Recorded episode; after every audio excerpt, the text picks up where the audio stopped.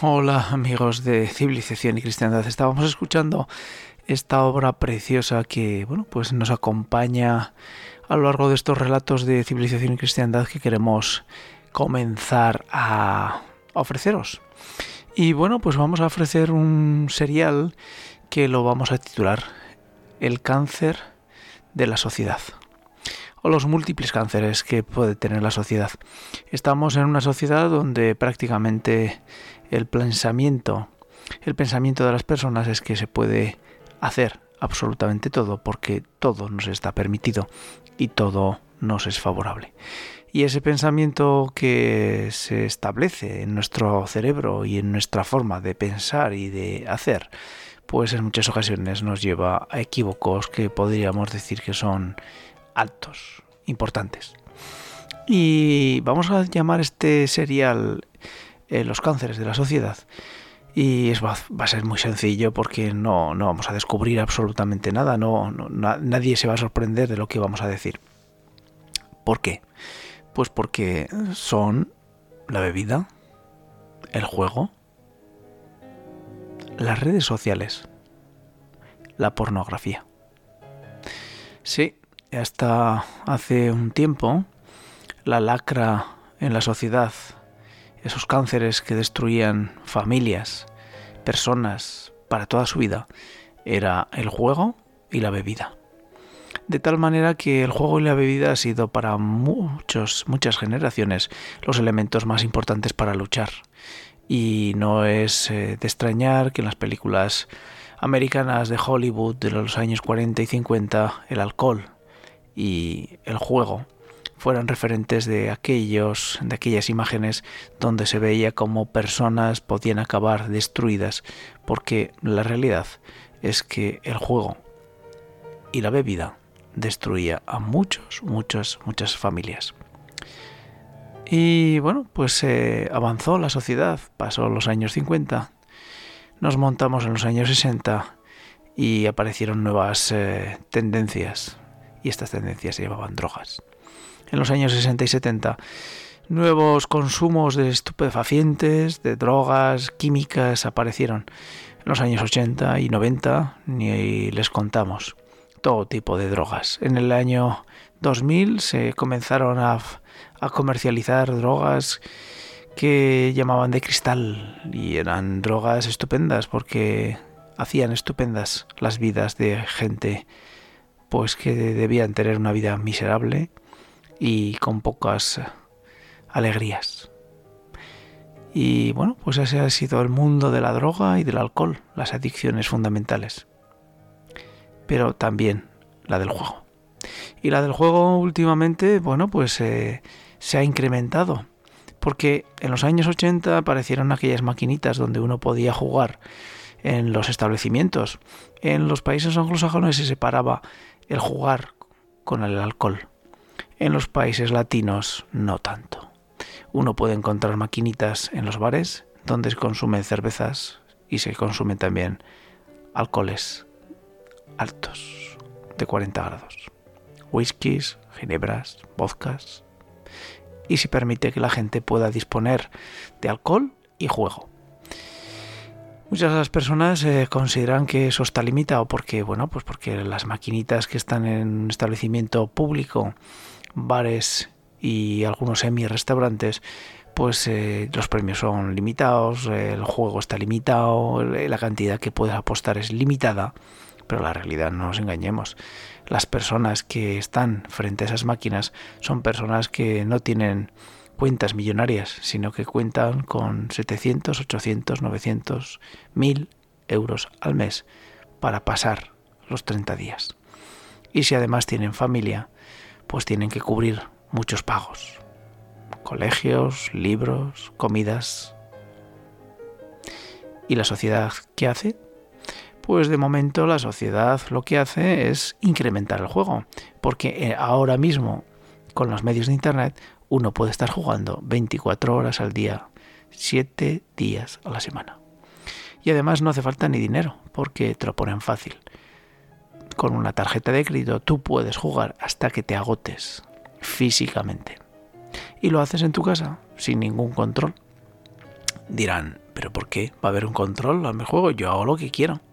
Evidentemente. En esta sociedad donde cada uno hacemos lo que queremos, también hacemos lo aquello que nos perjudica y nos destruye como personas y destruye a los que tenemos al lado.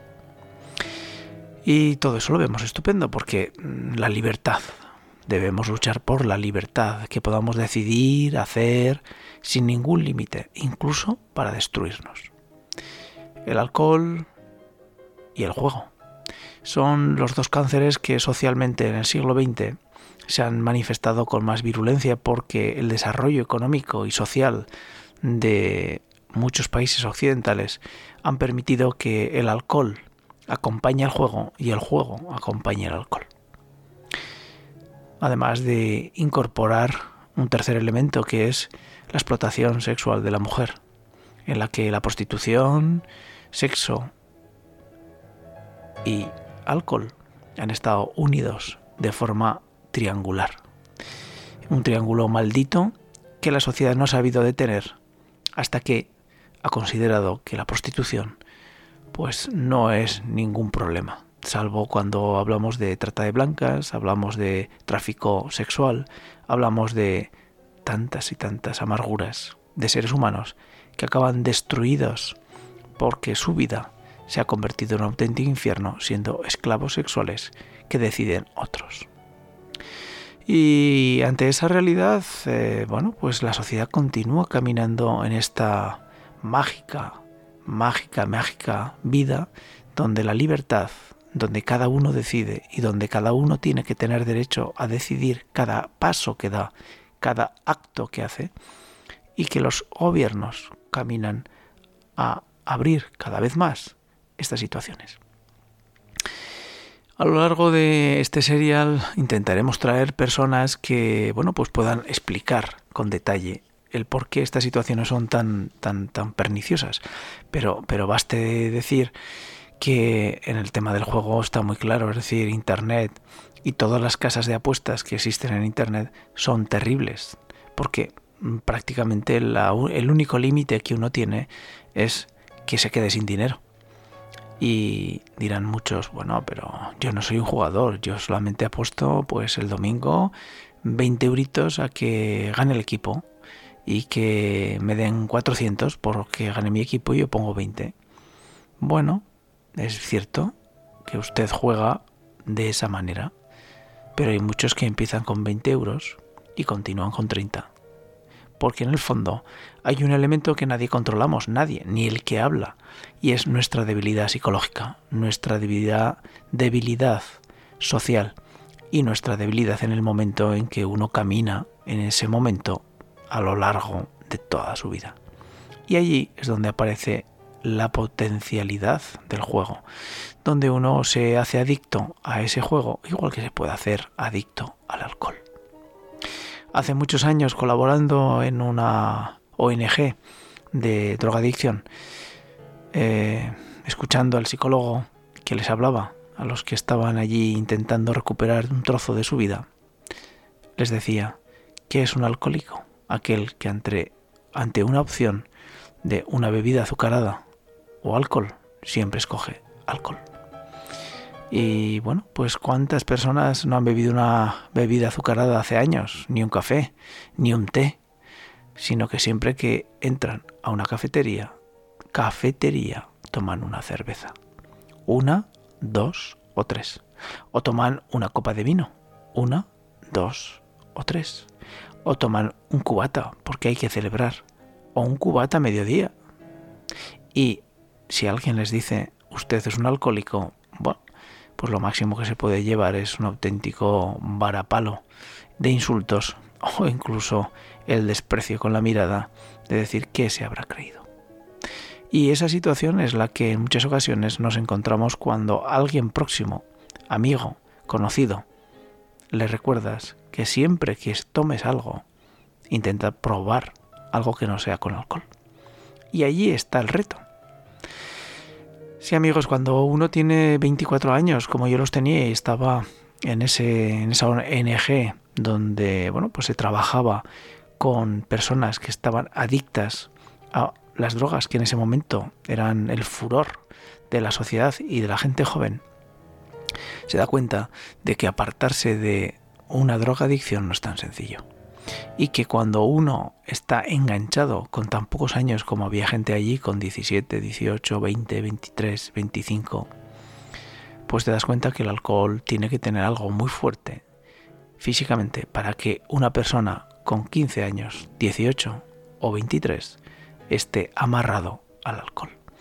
De tal forma que algunas de las chicas que ahí estaban, pues bueno, habían llegado incluso a entrar en el mundo de la prostitución para conseguir algo de dinero y cubrir sus adicciones. Esto no es nuevo, ¿verdad? Lo hemos visto en muchas películas y probablemente habremos visto cerca en nuestro entorno social situaciones parecidas. Y eso es lo que el alcohol hace y el juego con nuestra debilidad también. Pero han venido dos nuevos caballos a quedarse con nosotros y estos son dos caballos que uno es más antiguo y otro un poquito más joven. El más antiguo es la pornografía. Sí, en los años 60, con toda la revolución sexual que hubo en Estados Unidos, pues inventaron algo que los franceses dentro de su libertad y de su planteamiento también continuaron, incluso en Italia y, ¿por qué no?, en el resto de Europa, que eran unas revistas donde exhibían a personas que estaban un poquito ligeras de ropa, y a veces un poquito ligeros de ropa, pero menos. Se estilaba más las mujeres. Y ese medio erótico y ese medio impreso donde se veía carne humana de una forma exhibida, pues eh, se desarrolló y se desarrolló como una industria no solamente en el papel, sino también en la filmografía. Y apareció el fenómeno de la pornografía. Pornografía que es eh, gráfica y porn que viene del griego, que es prostitución. El que se prostituye de forma gráfica, el que se exhibe de forma gráfica. Y bueno, pues la pornografía durante los años 70, 80, 90, 2000, 2010 y ya en el 2020 es toda una industria tan poderosa que ningún gobierno ha tenido capacidad ya de doblegar. Porque un ciudadano actualmente en el 2021, que es cuando se está grabando este podcast, puede acceder a la pornografía que quiera de una forma libre, independiente, secreta y en su casa. Y no hay ninguna forma de evitarlo, porque él mismo va a tener que controlar lo que hace con su ordenador.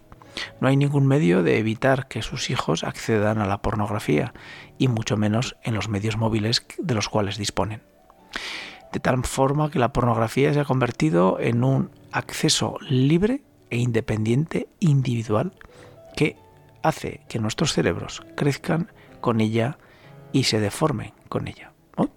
He dicho deformar. ¿Por qué?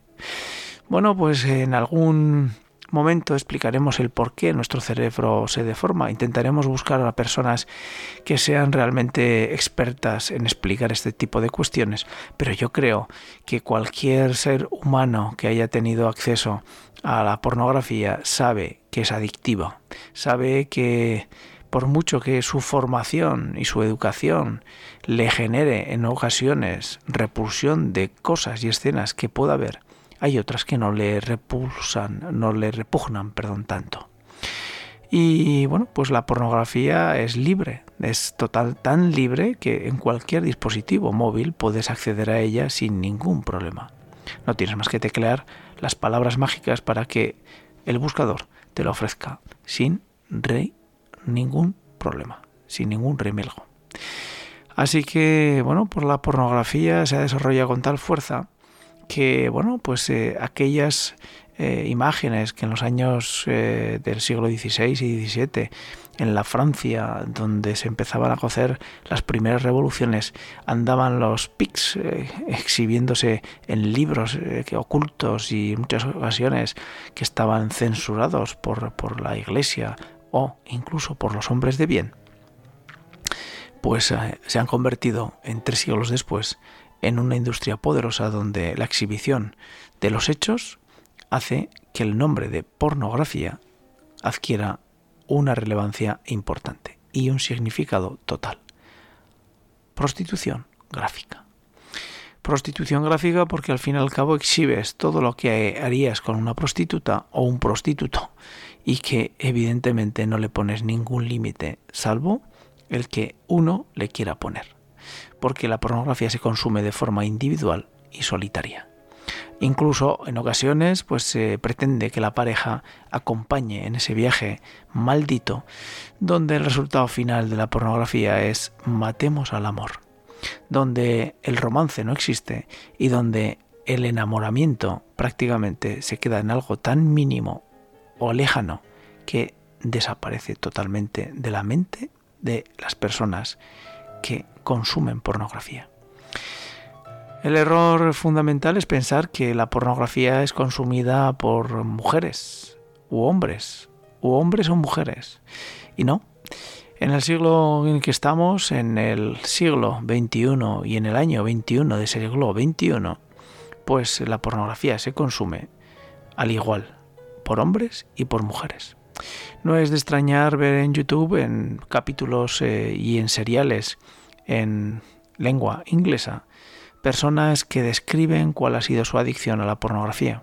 Y de ahí intentaremos beber para presentar casos reales en los que la pornografía acaba destruyendo lo que es más valioso en las personas, en la relación entre personas, que es crear amor, enamoramiento y crear un ambiente donde la persona que tienes enfrente te genera tal vibración que parece que no tienes hambre, que no tienes sed, que estarías permanentemente mirándola porque estás enamorado. Y solamente haces que mirar, mirar y mirar. En la pornografía también miras, pero no hay enamoramiento, no hay romanticismo, no hay nada. Por no haber no hay ni siquiera realidad, porque todo es virtual y todo es una transformación de una imagen en tu cerebro y ese es el impacto que daña fundamentalmente, porque ese impacto cerebral hace que se vayan cambiando tus neuronas, tus circuitos y al final acabas pensando en pornografía en vez de pensar en amor. Y bueno, y seguimos en, este, en esta andadura de los cánceres del siglo XXI. Y el último cáncer del siglo XXI es, son las redes sociales. Y diremos, ¿las redes sociales? ¿Qué, tiene que ver las redes sociales con, un cáncer? Bueno, pues eh, intentaremos también en, esta, en otros capítulos explicar por qué las redes sociales es, son tan dañinas para nuestras relaciones. Pero baste decir que las personas jóvenes y no tan jóvenes estamos enganchados a las redes sociales. Y, por ejemplo, un botón. Sabemos que en, estos, eh, en esta época, en febrero del 2021, la mayor red social que controla prácticamente tres redes sociales, Instagram, Facebook y WhatsApp, ha decidido compartir los datos que tiene WhatsApp a Facebook. No vamos a entrar en qué datos va a compartir, porque allí probablemente la línea de defensa es baja porque nadie nos va a asegurar ni a decir ni a afirmar qué tipos de datos va a compartir porque bueno baste el escándalo que hubo en Inglaterra compartiendo datos de Facebook para intentar ver cómo apoyaban campañas con los datos que ofrecía Facebook a una tercera compañía. Y la realidad es que nadie puede saber cómo utilizan esos datos, para qué y de qué forma porque ellos lo tienen. Y ya se sabe que ellos pueden utilizar esos datos internamente y después sacar sus conclusiones y sacar nuevos productos, por ejemplo. Instagram también forma parte del gran elenco del grupo de Facebook y WhatsApp.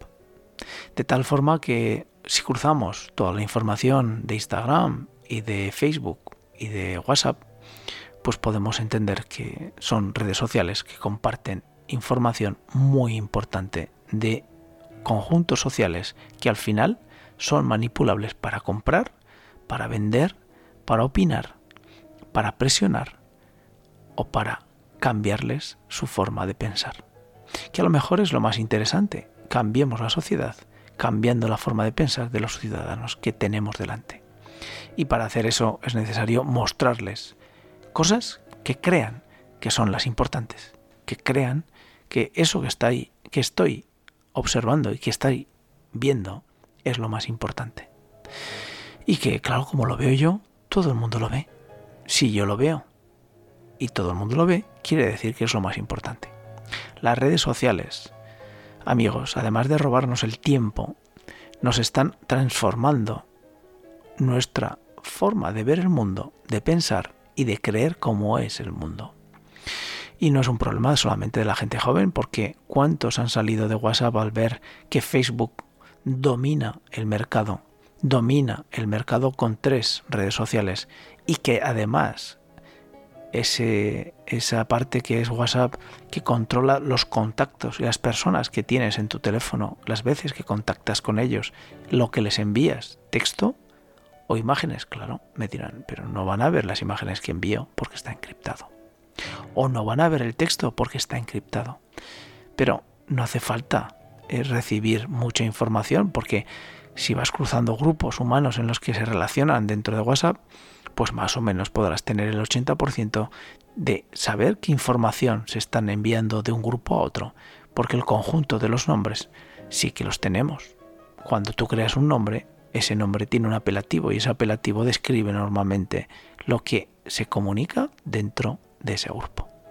Nadie ponemos un número de código 833 WZVK para nuestro grupo de primos, sino que tenemos el nombre de primos.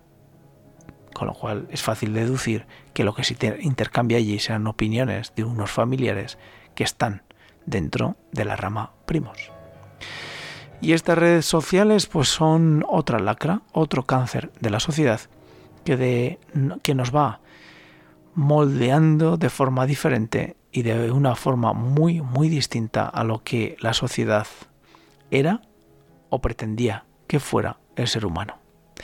Me dirán que, bueno, pues son las nuevas formas de crecer, de educarnos, etcétera, etcétera y evidentemente dentro de las redes sociales incidencia sobre todo en aquellas que tengamos más acceso a interactuar, es decir, aquellas como Instagram o TikTok o Twitter. Son redes que interactúan en nuestro cerebro de forma mayor porque recibimos más inputs, más impulsos desde esas redes a nuestro cerebro.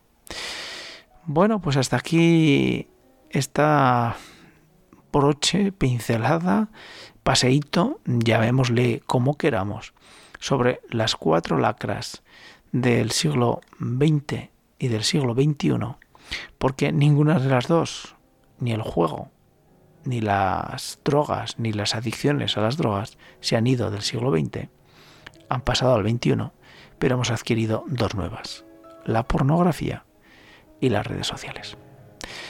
Y bueno, pues estas cuatro, estos cuatro caballos que no del apocalipsis, sino cuatro caballos que destrozan a las personas y a las sociedades que los, que los contienen, vamos a intentar dar un poquito de luz con lo difícil que es dar luz en pocos minutos sobre este tema. Pero lo que se pretende no es explicar y dar argumentos y razones de qué son y cómo son cada uno de estos eh, caballos o jinetes del apocalipsis o cánceres horrorosos de la sociedad, sino simplemente reflexionar sobre ellos mínimamente para que no olvidemos que si usted mira la pantalla y es pornografía, cuidadito.